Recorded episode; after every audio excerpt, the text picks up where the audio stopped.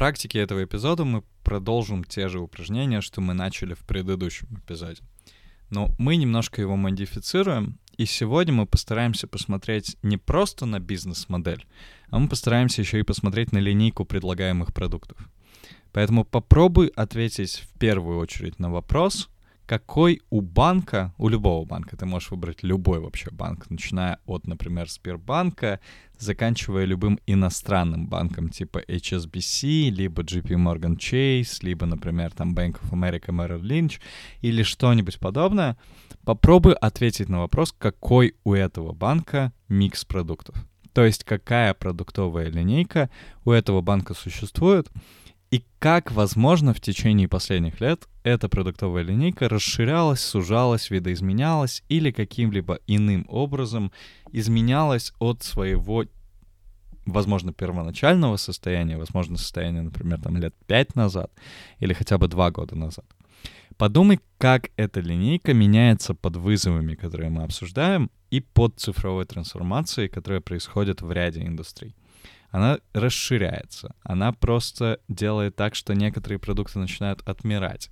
Или делается и то, и то, и происходит какого-то рода замена. Или что-нибудь еще. Попробуй это проанализировать, и если тебе будет сложно, можешь пообщаться с нами на эту тему. И главное здесь, конечно, определить себе одного, одну цель и начать с нее — один банк, одно направление банковское, одна, возможно, какая-нибудь более мелкая компания и так далее. Но обязательно попробуй нарисовать этот продукт микс и, возможно, представить его в форме таблички. Очень полезно бывает представить этот продукт микс в формате, например, новых и старых продуктов и, допустим, тех продуктов, которые ориентированы на новых клиентов и на старых клиентов.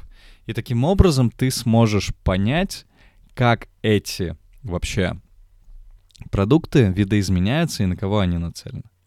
Можешь посмотреть вариант презентации продукт микса в наших слайдах. И, в принципе, следующим упражнением как раз-таки и будет просмотреть наши слайды, которые мы вывешивали в нашей телеграм-группе, и можешь посмотреть в описании эпизода ссылку на эти слайды.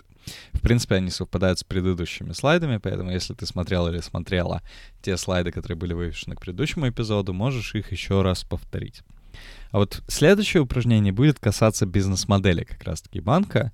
И если в предыдущем эпизоде ты делал или делала бизнес-модель не банка, а другой компании, то сейчас попробуй уже взять более амбициозную задачку и посмотреть либо, например, на Сбербанк, либо на Тинькофф, либо на кого-нибудь такого.